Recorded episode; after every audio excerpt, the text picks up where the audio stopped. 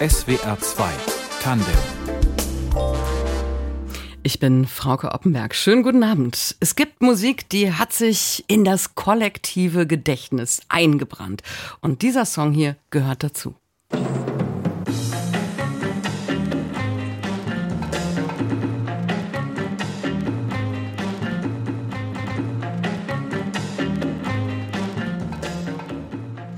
The Mambo Craze, den hat wohl jeder und jede mal irgendwo gehört. Im Radio, an der Hotelbar, bei Tanzveranstaltungen, in der Fernsehwerbung. Es ist der größte Hit von D-Faz, einer Band oder besser einem Bandkollektiv, das in diesem Jahr 25 Jahre alt wird.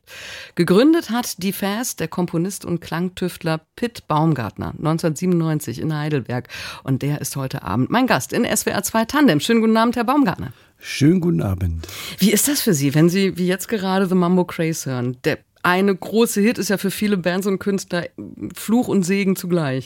Ja, ich, höre die, die Sachen ja auch nicht jeden Tag. Insofern habe ich jetzt gerade Gelegenheit gehabt, mal wieder reinzuhören. Ist aber ein amüsantes Stück Musik, muss ich aber teilweise die Blumen an den Komponisten Xavier Cugat, an seine Big Bands zurückgeben, weil ich mich ja da bedient habe oder inspirieren lassen habe von dem Original. Da haben Sie, naja, in Anführungsstrichen geklaut, da haben Sie gesampelt bei dem Song. Genau, ich bin ja Collagenkünstler, ganz wichtig. Äh, weniger Komponist, sondern eher Cutter und Editor und äh, holen mir Dinge aus dem Müllplatz, die keiner mehr hören will. Und bastle Neues. Aber erstaunlich, dass er nach über 20 Jahren The Mambo Craze ist so alt und das Original noch viel älter, immer noch frisch klingt. Also dieser, dieser Song altert nicht. Ach, das ist schön. Das ist ja im Grunde sehr erstrebenswert. Ne? Aber apropos Alter, fragen Sie mal Mick Jagger nach uh, I Can Get No Satisfaction. Der muss das auch jeden Abend spielen wahrscheinlich. Aber das ist gleichsam auch okay, weil es freut mich ja auch, wenn das angekommen ist. Der Bandname ist eine Abkürzung für Destination Future Jazz. Ja, ein, großes, ein großes Wort gelassen ausgesprochen. Das war der Plan Plan, als wir losmarschiert sind vor 25 Jahren, dem Jazz ein bisschen moderne Töne unterzujubeln. Ist Ihnen die Revolution gelungen? Ah, zumindest hatten wir viel Spaß dabei und wir sind rumgekommen äh, in der Welt und äh, irgendwas haben wir da richtig gemacht. Oder äh, zumindest die Leute, die bis jetzt da dabei waren. Ne? Über diese 25 Jahre Band-Kollektiv-Geschichte und Ihre persönliche Geschichte sprechen wir heute Abend. Pitt Baumgartner ist mein Gast in SWR 2 Tandem.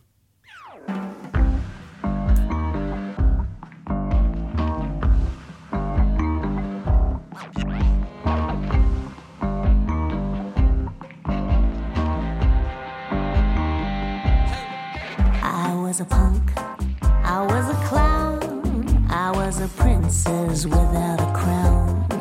I was a banker, I was a thief, I was religious without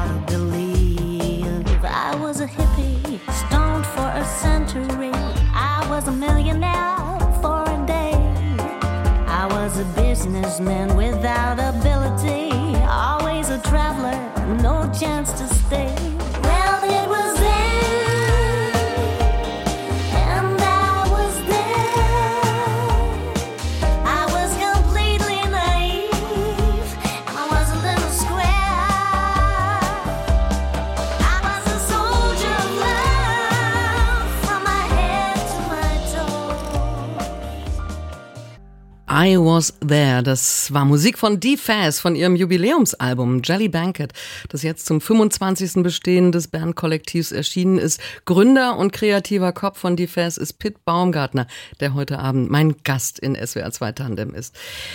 Dieses Jubiläumsalbum, Herr Baumgartner, habe ich in großen Teilen als sehr entspannt empfunden und fand das auch in diesen Zeiten sehr wohltuend. Sind Sie entspannt? Ich bemühe mich zumindest mal. Also ich habe keine großen Ausschläge nach oben und nach unten. Ein sehr gleichförmiger Typ, was, ja, wenn ich jetzt gerade die Nummer nochmal gehört habe, da steckt da eigentlich zumindest textlich alles drin, was man so in einem kurzen Leben erleben darf. Das ist relativ autobiografisch, wenn ich mir das jetzt gerade nochmal angehört habe. I try to be cool. Bad Smoker, burning my fingers, trying to be cool, ja, ja. Das ist der klassische Schulhof. Autsch, autsch, und dann fällt die Kippe runter und so. Aber wenn ich jetzt, wie gesagt, ich höre die Sachen ja auch nicht täglich, aber es macht Spaß. Es ist nicht so schlecht. Ähm, meine Lieblingszeile, I was religious without a belief. Über Ihrem Schreibtisch soll der Spruch hängen, es gibt keine Sicherheiten im Leben, nur Gelegenheiten. Stimmt das? Das ist ein Spruch, der hat mir mal gefallen. Ja, stimmt. Der hing und es hängt, äh, hängt auch noch ein anderer, und zwar Inhalte vermeiden. und das kommt daher, dass ich gerne an der Verpackung arbeite und weniger am Inhalt. Also Defers ist tolle Verpackung, finde ich. Aber ja. kein, keine Sicherheiten, nur Gelegenheiten, das ist eine wunderbare Lebenseinstellung. Ja, finde ich auch. Also man muss auch flexibel sein täglich. Man weiß morgens, wenn man aufsteht, nicht genau, was einem erwartet. Und sicher ist auch irgendwie nichts. Und mir geht es zumindest gut dabei, mit diesem Merksatz oder mit diesem Motto in den Tag zu gehen. Bei welcher Gelegenheit ist denn die Vers entstanden? Ja, da sind wir so reingestolpert irgendwie. Ich war auch kurz vorm Aufhören schon. Ich bin ein relativ später Starter gewesen, mit Anfang 30 dann. Und dann habe ich einen Freund getroffen, der sagte, hör mir doch mal, äh, gib mir doch mal die Kassette mit und so. Die hatten ein kleines Plattenlabel und dann ging das los. Und dann haben wir uns den Namen ausgedacht und dann hieß es, du musst auf die Bühne. Sag ich, ich bin aber kein Bühnenmusiker, ich sterbe vor Lampenfieber. Und dann muss ich mir Verstärkung holen. Und da war, kam dann Carl Frierson und Pat Appleton ins Spiel und äh, die dann die Sachen auf der Bühne mhm. übernommen haben. Ähm, federführend, ja. Karl und Pat sind so, glaube ich, diejenigen, die eigentlich immer dabei waren in den 25 Jahren. Genau. Ja. Ansonsten wechselt die Besetzung eigentlich ständig. Warum diese lose Form als Kollektiv? Ich bin neugierig, mir macht so vieles Spaß. Also früher war ja Musik Religion, da war man entweder Punk oder man war Disco. Heute, wenn man dann älter wird, dann ist alles spannend. Irgendwie sogar deutscher Schlager kann lustig sein. Und äh, dementsprechend arbeite ich auch gerne mit verschiedenen Leuten zusammen, die das anbieten. Mhm. Zum Beispiel in dem Fall die Sandy, äh, die hat es auch ganz wunderbar gesungen, finde ich. Wenn Sandy in Amerika auf die Welt gekommen wäre, wäre sie Ricky Lee Jones. Die, die, die gerade den Song, ja. den wir gehört haben, I Was mhm. There gesungen hat. Mhm. Also ich schätze sie sehr im Studio auch. Auch ähm, wenn ich schon dabei bin, muss man auch den Ulf Kleiner ähm, erwähnen, der dieses Arrangement für die Nummer auch gemacht hat und ein paar andere Sachen auf dem Album. Sie sind aber immer als Mastermind des Samplings, nenne ich sie mal, dabei. Mhm. Also diese Sounds, Klänge, Stimmen aus dem Computer, die waren ja von Anfang an so der Bestandteil, der, der Sockel der Musik von DeFaz.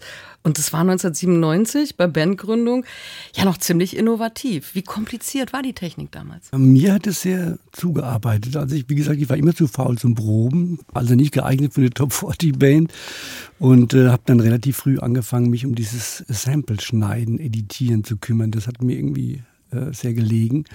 Und ich arbeite relativ kleinteilig. Also was Besondere an der Musik ist, ist, es sind kleine Splitter, die ich zusammensetze und die dann ein großes Ganzes im Idealfall werden. Und um den Song zu komplettieren, ist dann natürlich Text und Sänger wichtig und so. Aber im Grunde äh, ist es eine kleine Schnipselarbeit. Angefangen haben Sie Ihre musikalische Karriere noch viel früher als DJ in den Clubs von Heidelberg. Wann war das? Ziemlich genau 84, glaube ich, ja, 84. Da macht man so Dummheiten noch. Aber es war ganz schlimm immer für mich, wenn man abends dann die Platten aufgelegt hat und zu Hause hat man eben noch einen eigenen Song gebastelt und dann muss man in der Disco die Songs von anderen Menschen spielen. Das war ganz schwer, eine schwere Übung. Aber das hat sich dann auch erledigt. Hatten Sie jeden bürgerlichen Berufswunsch? Ah, ich habe mal einen Mechaniker gelernt, tatsächlich. Das habe ich meiner Mutter damals versprochen und bei äh, einer Firma. Und das schadet auch nichts, wenn man weiß, wie eine Pfeile funktioniert und eine Säge. Aber ich bin dann relativ schnell auf die schiefe Bahn geraten und habe dann Menschen kennengelernt, die Straßenmusik gemacht haben. Und dann war ich Clown zwei Jahre und hatte eine wunderbare Zeit in Japan in einem Ferienpark. Könnte ich heute nicht mehr machen, aber hat prägt einfach. Sie waren Clown in Japan? Genau, also wir hatten ein Varieté äh, hier mit zwei Clowns und als Musiker musstest du, wenn du mit den Clowns auf die Bühne gehst, natürlich eine Clownsmaske tragen. Sonst fällt es dir unangenehm auf. Und in dem Kontext sind wir auch eingeladen worden, damals nach Nagasaki, um da in so einem Ferienpark zu spielen, so ähnlich wie Europapark Rust oder sowas. Und war eine interessante Erfahrung. Das Essen blieb hängen, das war wunderbar. In Japan. Aber Musik studiert haben Sie nie? Nee, ich äh, habe jetzt gerade mit meinem Sohn hatte ich diskutiert. Ich meinte, ich kann keine Noten und hatte in Englisch eine 5 und verdiene heute mein Geld mit äh, Musik und englischen Texten. So, was sagt uns das? Dass es manchmal einfach auf und ab, kreuz und quer geht, man weiß es nicht, ne, wenn es um Ausbildung geht. Aber ich hatte nie Musik studiert, nee. Hätte ich vielleicht mal tun sollen. Talent kriegt man aber auch in der Uni nicht mit auf den Weg gegeben. Ach, ich finde, es gibt ja in Mannheim hier die große Popakademie. Finde ich eine gute Idee. Sage ich immer, da sind die Kinder weg von der Straße.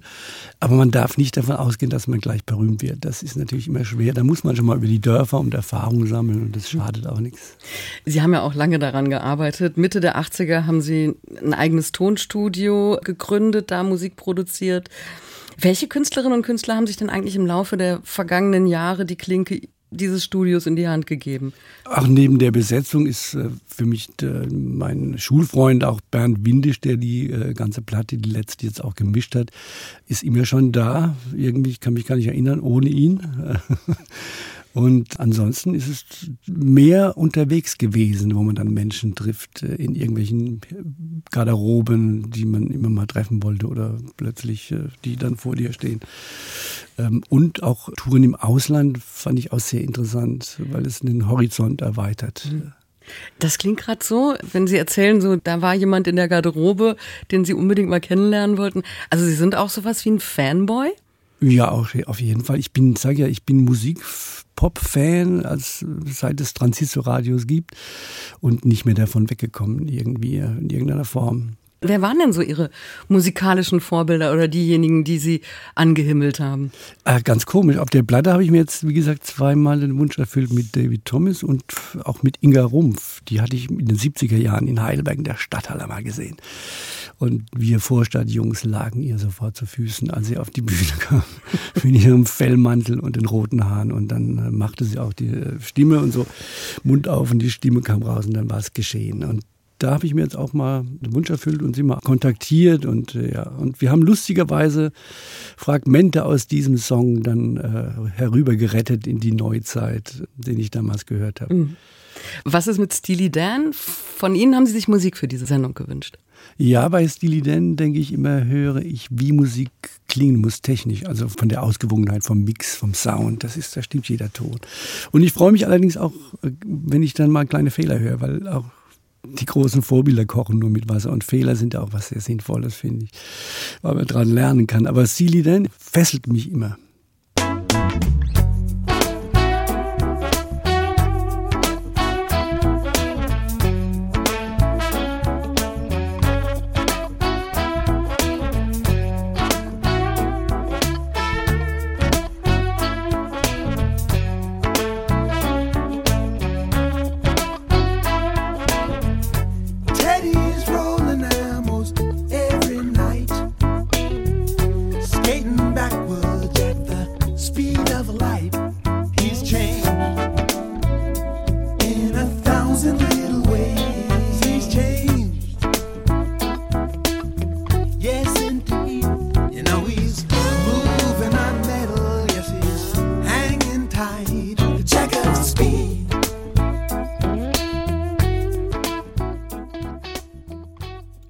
Dan und Jack of Speed hat sich mein heutiger Gast gewünscht, der Produzent und Komponist Pitt Baumgartner.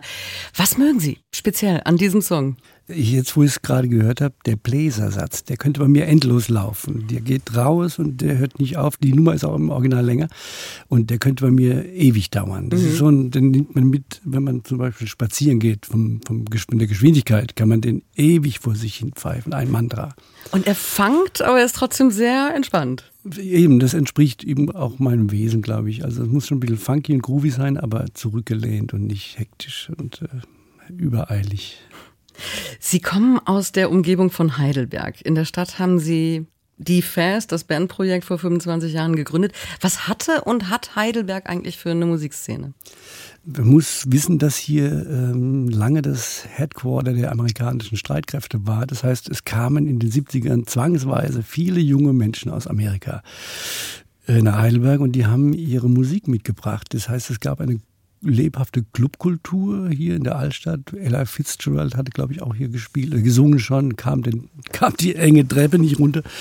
Äh, das sind so Anekdoten, die man sich erzählt. Es ist viel Bewegung in der Stadt gewesen. Außerdem haben wir sehr viele Studenten, sehr viel junges Volk und das hat man in den 70ern, vor allem, wo ich so sozialisiert wurde, hat man das schon gespürt in der Luft. Da war doch einiges Räucherstäbchen, lange Gewände und äh, Sit-ins auf der Neckarwiese. Hatte was. Mhm. In die Musik von Die Faz ist ja eine ganze Menge an verschiedenen Stilrichtungen eingeflossen. Das war ziemlich neu 1997, als sie die Band gegründet haben. Da war Jazz, Soul, Latin, Trip-Hop, Dub drin. Und alle haben sich irgendwie so gefragt, ja, wo passt das denn jetzt rein? Also eine gängige Schublade gab's dafür nicht. Und dann gab's dann ziemlich bald eine Schublade, ich weiß nicht, ob die extra für die Fast geschaffen worden ist. Das hieß dann elektronische Lounge-Musik. Kommen Sie mit diesem Label klar? Ach ja, schon. Es muss ja irgendwas draufstehen auf dem Regal, dass man weiß, wo man was findet. Mit Kategorien habe ich nichts am Hut, weil ich sage ja alles sehr spannend finde. Mhm. Aber für den Endverbraucher, für den Hörer und den Fan, glaube ich, ist es wichtig, dass er weiß, wo er stöbern kann. Und da braucht man Kategorien, denke mhm. ich mal. Wobei Lounge-Musik, das ist so ein Begriff für, ja, kann im Hintergrund laufen, tut keinem weh. Ja geht in Ordnung, bin ich dabei. ich finde andererseits, ich fand äh, manchmal auch Musik, äh, die mich so beansprucht und ich muss jetzt zuhören, ich muss jetzt Inhalte verfolgen. Es ist okay, aber nicht jedes Lied muss ein Protestsong sein, finde ich. Ich bin damit aufgewachsen, aber es gibt auch Musik, die puren Optimismus ausstrahlen. Das reicht auch manchmal. Wie gehen Sie an einen Song ran? Also was steht am Anfang? Meistens der Groove oder meistens ein anderes Lied, das ich höre im Radio und denke, oh, das könnte ich auch mal probieren. Und das bringt dich dann auf den Weg und irgendwann kommt dann eh was anderes dabei raus, wenn man dann abbiegt auf dem Schaffensprozess. Aber eigentlich ist es so, ja, inspirieren von Kollegen auch viel. Ne?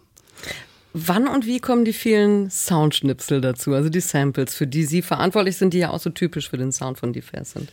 Naja, ich habe jetzt mittlerweile auch zwei Beziehungen den Kamin hochgejagt. Das muss ja auch einen Grund haben. Ich komme dann irgendwann nicht mehr aus dem Studio raus, weil, weil ich einfach tüftle und schneide und sammle und äh, dann vergeht die Zeit und irgendwann merkst du, oh Gott, das Kind hat Hunger. Lass mich mal in die Küche gehen. Das ist Sammeln, Sammelleidenschaft mhm. eigentlich. Und ich glaube auch, ich manchmal rette ich, habe ich das Gefühl, ich rette so aus den 70ern analoges Material in die digitale Welt, das sonst verloren gegangen wäre. Also äh, alte Sounds von Kempfert oder von Hugo Strasser, wie sie alle hießen, Max Krieger. Früher konnte ich das Zeug nicht hören, heute habe ich das Gefühl, ich stehe in der Pflicht, diese Tradition da irgendwie noch zu transportieren ins Heute. Mhm. Aus irgendeinem Grund. Gehen Sie noch auf Flohmärkten und stöbern nach alten Platten? Ja, gerne. Aber ich, mittlerweile habe ich sie alle. ich glaube, es kommt keine neuen mehr dazu. Und da äh, bedienen Sie sich dann auch und samplen dann aus den Platten. Oder gibt es auch so Field Recordings, was Sie machen? Äh, früher habe ich das mehr gemacht, ja, Atmosphären mitgeschnitten. Äh, dann habe ich mich auch wieder wegbewegt vom Sample. Ich dachte, es ist mir zu heiß, ich schlafe zu schlecht, immer mit dem Clown da. Und dann habe ich eigene Sachen gemacht. Und mittlerweile bin ich fast wieder zurückgekehrt, äh, weil es einfach auch spannend ist. Und Schuster, bleib bei deinen Leisten. Ich werde keine große Oper mehr komponieren, aber ich werde originelle Hörspiele basteln.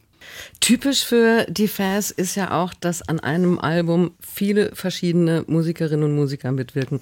Auf dem aktuellen Jubiläumsalbum Jelly Banquet scheinen das besonders viele, viele zu sein, nämlich Helmut Hattler, Caro Trischler, Ganesh, äh, Ulla Onabule, natürlich auch wieder Pat Appleton und Carl Frierson. Das sind ja Wiederholungstäter und es sind noch viele, viele mehr. Haben Sie eigentlich zum 25. Bandjubiläum einfach alle eingeladen? Ich hätte noch weiter gekonnt. Also es gab noch einige Freunde, die ich bestimmt vergessen habe. Es sei mir verziehen, vielleicht gibt es ja eine Fortsetzung noch, aber das hat sich so ergeben. Irgendwie ab einem gewissen Punkt ruft die Musik, ich brauche das und das, ich brauche eine Frauenstimme, ich brauche eine Trompete und dann übernimmt dann der Song die Regie mehr oder weniger. Aber es waren viele, es waren viele da, die mitgewirkt haben an diesem Album.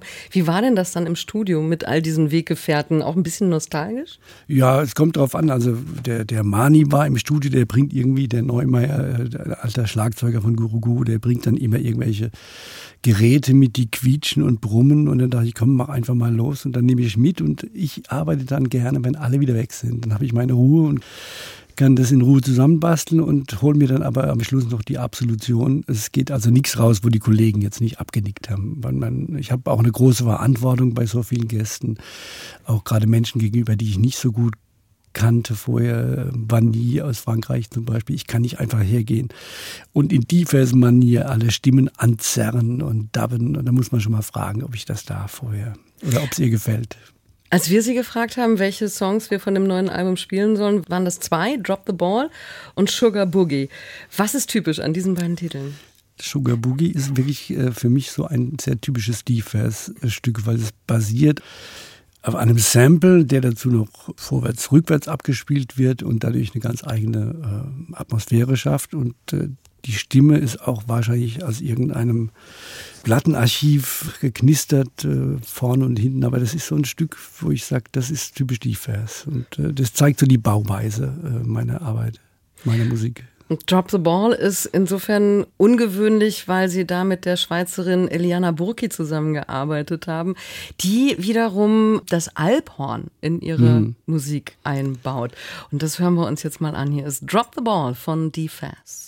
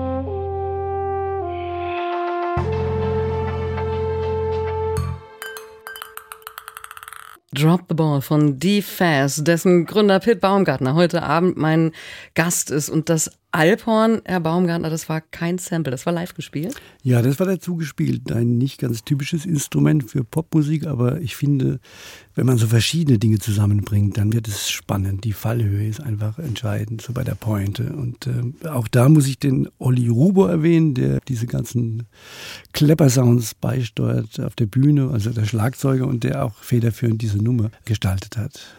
Da waren aber auch viele Soundschnipsel mit dabei aus dem Computer, oder habe ich mich da verhört? Schon, ja, ja. Also gerade Tischtennisball, ich glaube, oder auch bestimmt irgendwelche alten Orchester im Hintergrund. Ich kann es leider nicht benennen. Ich würde es gerne, aber es ist dann so viel und ich führe da kein Buch. Ist, ist das so, wenn Sie das einmal rausgeschickt haben, dann machen Sie sich keine Gedanken mehr drüber? Und wenn jemand fragt, ja, was hast du denn da gemacht, fällt Ihnen das gar nicht mehr ein? Doch schon, wenn ich mich konzentriere. Aber jetzt im Moment bei Drop the Ball, ich weiß nur, ich wollte dieses Alphorn irgendwie in eine möglichst fremde Umgebung akustisch bringen. Und das ist mir, glaube ich, gelungen in dem Fall. Wie groß ist eigentlich Ihre Sounddatenbank? Sie haben ja vorhin schon gesagt, also Sie haben zwei Beziehungen da äh, zerstört, weil Sie so viel im Studio gehockt haben. Ja, wie viele Schnipsel sind da? Ach, es geht schon in die drei, vier Festplatten voll, aber man verliert auch den Überblick. Nur es ist auch so ein Zufallsprinzip. Ich war, führe ja kein Buch und habe kein Register, sondern ich gehe dann wie, äh, wenn man ein Buch aufschlägt und blättert durch, liest mal da ein Stück, liest da ein Stück und so gehe ich dann morgens, jeden Morgen 6 Uhr gehe ich dann mit meiner und Hammer und mit der Pike dann rein und schürfe Töne. Am Abend Bild. ist dann hoffentlich irgendwas auf dem Tisch, was man brauchen kann. Und wie groß ist Ihre Plattensammlung? Es geht eigentlich. Ne? Ich habe jetzt Streaming entdeckt vor kurzem. Man hört ja als Produzent selten andere Musik. Bei uns sagt man, nichts ist langweiliger als Preise, die andere verliehen bekommen. Und deswegen stecke ich dazu meine eigenen Soße. Aber manchmal gibt es Abende, da falle ich dann in Streaming rein und äh, Musik hören ist wie Polaroid-Bilder angucken. Sie hören einen Song und sind sofort 1984 im Urlaub und wissen mit wem und warum sie happy waren. Und das ist, diese Kraft hat Popmusik, finde ich. Und das geht mir manchmal auch so, wenn ich Musik höre. Aber das ist dann mehr Streaming und weniger Plattensammlung. Äh, passiert Ihnen das auch bei den eigenen Songs? Also wenn Sie den großen Hit Mambo Craze hören, haben Sie dann auch das Jahr 2000 vor Augen? Ja, aber ich muss gestehen, ich gehe sehr stiefmütterlich mit meiner eigenen Produktion um. Bevor ich dann eigene alte Sachen höre, höre ich lieber eigene neue, die ich gerade bastel. Das ist verrückt, aber ich bin ein, mein schlechtester Kunde, glaube ich. Wann haben Sie eigentlich gemerkt, dass die Fast so richtig groß wird? Oh, sind wir so? Ist es? Ja? Dann ja. Erzählen Sie mir was Neues, echt? also ich bin ja auch relativ demütig und ich bin äh, privilegiert, von meiner Arbeit und meiner Kunst zu leben. Das ist auch keine Selbstverständlichkeit. als Musiker ist es sehr schwer, Erfolg zu benennen oder, oder was ist erfolgreich oder wann, ab wie viel, wie viel verkauften Exemplaren ist man erfolgreich? Ich weiß es nicht. Ich habe hab immer nur viel Spaß an dem Reisen gehabt, die Leute zu treffen. Und wenn dann jemand sagt, oh, ich habe bei deinem Lied, habe ich mich frisch verliebt und dann ist es auch toll, wenn man sowas dann hört und sagt, ja, klasse, ich war dabei. Also das ist Erfolg für Sie. Zum Beispiel, ja. Sie haben vor allem in Osteuropa eine ganz große Fangemeinde. Woher kommt das eigentlich? Das konnte ich mir auch nie erklären. Ich bin ja ein Kind des Kalten Krieges und für mich war das ganz groß, damals erst mal in Moskau zu spielen in so einem Club. Oder dann, wir sind auch Ukraine getourt. Ähm, und was so absurd war, vor ein paar Jahren habe ich mit einer ukrainischen Big Band noch in Moskau vor 2000 Russen gespielt und alle haben auf den Tischen getanzt und äh, weit weg war alles Schlechte und die Dunkelheit. Und dann, äh, wie mhm. konnte das so entgleiten? Also wie gesagt, man hat uns praktisch die Hälfte unseres Publikums weggebombt im Moment. Das klingt tragisch, aber äh, es ist so. Ja. Mit einer ukrainischen Big Band in Moskau spielen, das wird so bald nicht möglich sein. Ja, das wird höchstwahrscheinlich nicht mehr so schnell passieren, stimmt. Mhm. Mhm. Aber die anderen Länder, also Sie sind, glaube ich, jetzt ähm, auch in Lettland demnächst. Ja. Wie werden Sie da gefeiert? Wie sehen Konzerte dort aus? Ach, das ist etwas jüngeres Publikum als hier jetzt bei uns. Warum auch, weiß ich nicht. Äh, wir sind auch, wie gesagt, gerne in Budapest gewesen. Überhaupt Osteuropa, komischerweise. Aber fragen Sie mich nicht, warum. Das könnte ich jetzt nicht erklären. Vielleicht impliziert unsere Musik irgendwie einen Traum, aber das tut es hier auch im Westen. Im Grunde sind wir verkaufen ja Träume mit Musik. Wenn Sie auf diese 25 Jahre Bandgeschichte zurückblicken, auf was sind Sie noch stolz? Welche besonderen Begegnungen werden Ihnen so immer in Erinnerung bleiben? Ah, zum Beispiel, äh, was wunderbar war, mit der Big Band aus Frankfurt äh, Konzerte zu geben oder auch mit dem Stüber Orchester, wenn sie so 60 Personen musizieren und ich stehe dann mittendrin und alle arbeiten sich an meinen bescheidenen Kompositionen ab und das klingt ganz groß. Das sind schon unvergessliche Momente. Dann auch äh, die Tochter von Bert Kempfert kennenzulernen, das fand ich auch klasse, weil ich mich ja oft auch an Sachen von ihrem Vater bedient habe und da hat sie mir die offizielle Erlaubnis dafür gegeben. Das die fand ich klasse. Ja, genau. Mach ja. du mal Strangers in the Night, jetzt richtig modern. Und das war natürlich ein gefundenes Fressen für mich. Ja. Also Strangers in the Night, die Erlaubnis zu bekommen, da, da ranzugehen, das ist auch wirklich eine großartige Ehre. Auch, ja. Das fand ich auch, ja. Der nächste Song, den wir hören, das ist auch ein Wunsch von Ihnen, und zwar ist das Musik aus Neuseeland von Bini. Ganz junge Sängerin, Songwriterin, was verbindet Sie mit ihr? Es klingt komisch, aber ich mache ja auch Kinderproduktionen und für mich ist das der ideale Kindersong, Schnittmenge zu Erwachsenen. Das finde ich ganz toll. Da ist es gelungen, da wird was zusammengeführt, was ich sehr erstrebenswert finde in meiner Arbeit. Und das ist es mir bis jetzt noch nicht gelungen. Über diese Kindermusik sprechen wir gleich auch noch. Das hier ist jetzt erstmal Super Lonely von Bini in SWR 2 Tandem.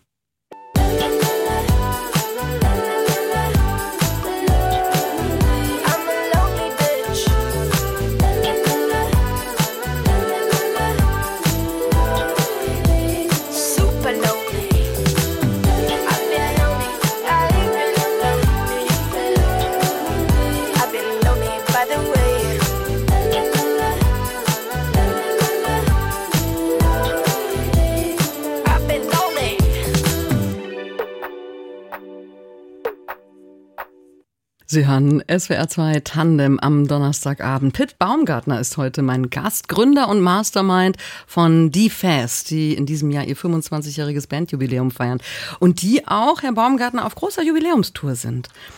Mit was für einer Besetzung sind Sie eigentlich unterwegs? Sie können ja nicht alle Musikerinnen und Musiker, die je bei Die Fast mitgemacht haben, dann mitnehmen. Nee, das geht leider nicht, weil es nicht finanzierbar ist. Aber wir haben so einen Grundstock von acht, neun Personen, mit denen wir durchs Land tingeln.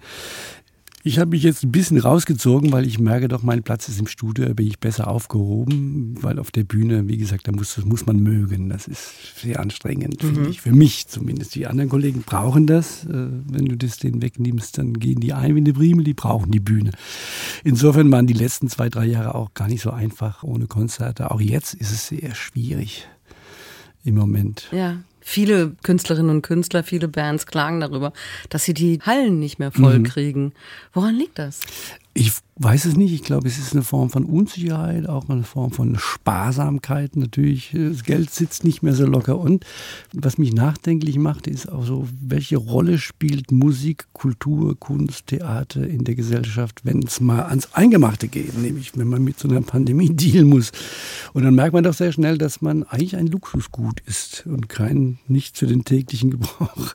Was aber auch nicht ganz richtig ist, weil stell dir vor, wie ruhig es wäre ohne Musik äh, oder ohne Theater oder ohne. Aber und auch fürchterlich langweilig. Auch fürchterlich langweilig und uninspiriert. Aber mhm. gut. Ja, ein abendfüllendes Thema. Nun sind aber auch Sie jetzt bei dieser Jubiläumstour nicht dabei. Wird Ihnen das nicht fehlen, dieses Reisen, das Menschentreffen? Nicht mehr, komischerweise. Was mich hier anstrengt, ist das Reisen, ist, sind die Flughäfen, das frühe Aufstehen vor allem. ähm, aber wie gesagt, die Musik auf der Bühne ist wunderbar. Also, aber da muss man auch, glaube ich, proben wollen. Und bevor ich anfange zu proben, setze ich mich lieber hin und baue ein neues Stück hm. Musik. Wie funktioniert die Musik von Defaz live mit all den vielen Samples und Schnipseln? Die kommen dann vom Computer? Die kommen vom Computer. Bei äh, uns hieß es immer früher, bei Live geht es äh, um die voll auf die zwölf. Das heißt, es geht um den Abend und das sind zwei völlig verschiedene Medien. Einmal das Konzert, da zählt der Moment und in der Produktion braucht man mehr Zeit und Sorgfalt, weil äh, wenn man es mal kopiert, mehrfach, tausendfach, dann kopiert man auch den Fehler mit, den man auf der Bühne gar nicht unbedingt hören äh, muss. Also es sind zwei verschiedene Angelegenheiten und ich bin einfach eher, erwärme mich eher für das Frickeln und das Abgeschiedene im Studio. Wie viel Spontanität ist denn da auf der Bühne möglich mit dem Soundgerüst, das da vorgegeben ist? Es hat sich auch gewandelt über die Zeit. Früher haben wir eine Playback-CD eingefahren. Das war so eine bessere Karaoke-Show. Und über die Jahre kamen immer mehr Musiker auch dazu. Zum Beispiel Ulf Kleiner und der Olli, die übernehmen jetzt äh, vieles live auf der Bühne. Und man ist nicht mehr abhängig vom Computer. Man Klar, da kommen ein paar Chöre und ein paar Geigen und so, das kann man nicht mitnehmen live. Aber die Band ist im Moment auch in der Lage, als kleines Jazzquartett zu spielen, genauso unterhaltsam. Und mit den beiden Sängern ist man dann schon sehr spontan. Mhm. Herr Baumgartner, Sie sind in der Nähe von Heidelberg geboren. Darüber haben wir ja schon gesprochen. Sie haben die Vers in Heidelberg gegründet. Aber während andere Musikerinnen und Musiker in die großen Metropolen gezogen sind, also nach Berlin, nach Hamburg, Köln oder München manchmal auch. Sie sind der Kurpfalz treu geblieben. Was hält Sie dort? Ich denke da gar nicht drüber nach. Ich wach morgens auf, sehe den sanften Odenwald vor der Tür und denke, ach ja, ich könnte reinspazieren, ich muss aber nicht. Dann ist es ein ganz spezieller Menschenschlag hier auch, der mir sympathisch ist. Ich spreche die Spruch von da. Also wie gesagt, ich bin jetzt auch mittlerweile zu gesettelt, um nochmal in Berlin oder in Hamburg neu anzufangen. Aber ich fahre gerne, fahr gerne dahin. Ich habe viele Freunde, aber nichts gegen der over der Wald. Würden Sie sich als heimatverbunden bezeichnen? Ach schon, ja, ja, eigentlich schon, ja. Sie werden nächstes Jahr, ich, ich hoffe, ich darf das verraten, 65 Jahre alt. Ist es so, ja. Ja. Ich vergesse ich vergess meinen eigenen Geburtstag immer. Der war jetzt gerade vor kurzem. Mein Sohn weist mich immer darauf hin, ich keine einladen heute Abend. Wie alt ist Ihr Sohn? nee, ist jetzt 20. Ja. Haben Sie mal dran gedacht, also nicht, dass ich Sie jetzt dazu treiben wollen würde, aber irgendwann in Rente zu gehen? Ich glaube, ich bin in der glücklichen Situation, auch ähm, körperlich nicht so angestrengt zu arbeiten. Das heißt, ich kann das noch ein paar Jahre weitermachen. Das klingt jetzt wie eine Drohung, liebes Publikum, aber es ist nicht die letzte Platte, die ich mache. Also solange Spaß macht. Ne? Hm. Also Sie können nicht, nur Sie wollen auch. Ja, eigentlich schon. Hm. Ja. Wie stellen Sie sich Ihren Lebensabend vor? Ja, hier stecke ich doch mittendrin gerade. Nein, noch nicht, noch nicht. nee, es ist äh, schon so, dass man unaufgeregter, äh, oder ich unaufgeregter bin. Früher wurde ich nervös, wenn mir mal eine Woche nichts eingefallen ist und dann, und heute ist es entspannter. Also ich weiß genau, die nächstbeste Idee kommt bestimmt und das nächste beste Projekt. Irgendwann klingt das Telefon und irgendwie was geht los. Ja, und wenn nicht, dann genieße ich die Zeit und, und vertreibe mir die Zeit beim Warten mhm. oder je nachdem. Wenn jetzt die Fans auf Tour sind, was machen Sie dann stattdessen? Womit beschäftigen Sie sich, wenn Sie nicht die Fans-Musik machen? Ah, ich mache die nächste schon. Ja, also ich, man muss sich das tatsächlich so vorstellen. Ich gehe morgens in mein Studio und schalte an und hoffe, dass mich was inspiriert. Und meistens ist es so. Und wenn nicht, dann gehe ich spazieren oder telefoniere mit Leuten oder lass mich äh, inspirieren von irgendwas anderem. Abseits des Studios brauchen und haben Sie keine Hobbys? Ach schon, äh, also jetzt nicht. Hm, nee, irgendwie hat alles mit der Arbeit zu tun, komisch. Sie, Sie überlegen wirklich ne, gerade Ja, ja, ich- welches äh, Hobby könnte ich haben? Es ist wirklich ein 24-Stunden-Job. Ich würde gerne was ähm, äh, Unterhaltsameres erzählen, aber es ist tatsächlich 24 Stunden Musik, egal was sie tun. Und selbst wenn es eine langweilige Sendung im Fernsehen ist, sie klopfen das ab, immer in Bezug auf ihre eigene Kunst und äh, verrückt, ja. Woran arbeiten Sie gerade? Im Moment mache ich einen Remix von einer jungen Künstlerin aus Dresden, glaube ich, oder Leipzig, Deutsch. Was mich sehr reiz, äh, Liedermacherin äh, reizvoll finde, ist die deutsche Sprache, weil uns ist es nie geglückt, bis auf ein, zwei Ausnahmen, ein deutsches Lied zu machen, weil es ganz schwierig ist mit der Sprache, weil man so nah dran ist. Und jetzt hat mich das mal interessiert, eine junge Liedermacherin zu remixen. Was würde ich machen mit diesem Text, mit diesen vielen Worten? Wie kriegt man die unter und äh, originell? Ja. So ist dann immer Ebbes, wie die Oma sagt. Und Musik für Kinder machen Sie auch. Ja, gern, weil Kinder ist eine tolle Schule, finde ich. Kinder kritisieren nicht, die laufen weg. Und da musst du immer spannend bleiben, sonst laufen die die weg. Und gerade das Lied, das wir vorhin gehört haben, das finde ich so eine schöne Synthese aus frischer Kindermusik. Sie hören es nicht gerne, wahrscheinlich die Kinder, aber und Popmusik. Und das ist so äh, eine ganz interessante Aufgabe, die man, eine Nuss, die man knacken könnte. Oder das interessiert mich. Ich mache viele Kinderplatten. Ich habe früher Geschichten mit der Maus, also es gab die Kassette mit der Maus äh, erzählt und Hörspiele gemacht. Und wie gesagt, es war eine tolle Schule. Sind Ihnen Kinder schon mal weggelaufen? Oh, Nein. ja, ja, schon, natürlich. die haben ihren eigenen Kopf, die Puma, ja. Aber es ist genauso schön, wenn sie dann davor sitzen bleiben und dir an den Lippen kleben, wenn du dann blödes Zeug erzählst oder deine erfundene Spinnereien. Das macht besonders Spaß, ja. ja. Pitt Baumgartner, vielen Dank für das Gespräch, vielen Dank für 25 Jahre die Fäs und weiterhin alles Gute. Ich habe zu danken. Danke für das Interesse. Redaktion der Sendung hatte Fabian Elsässer. Die Musik hat vor allem mein Gast, aber auch Moritz Celius zusammengestellt und für die Technik war Isabel Görig verantwortlich. Ich bin Frauke Oppenberg. Machen Sie es gut.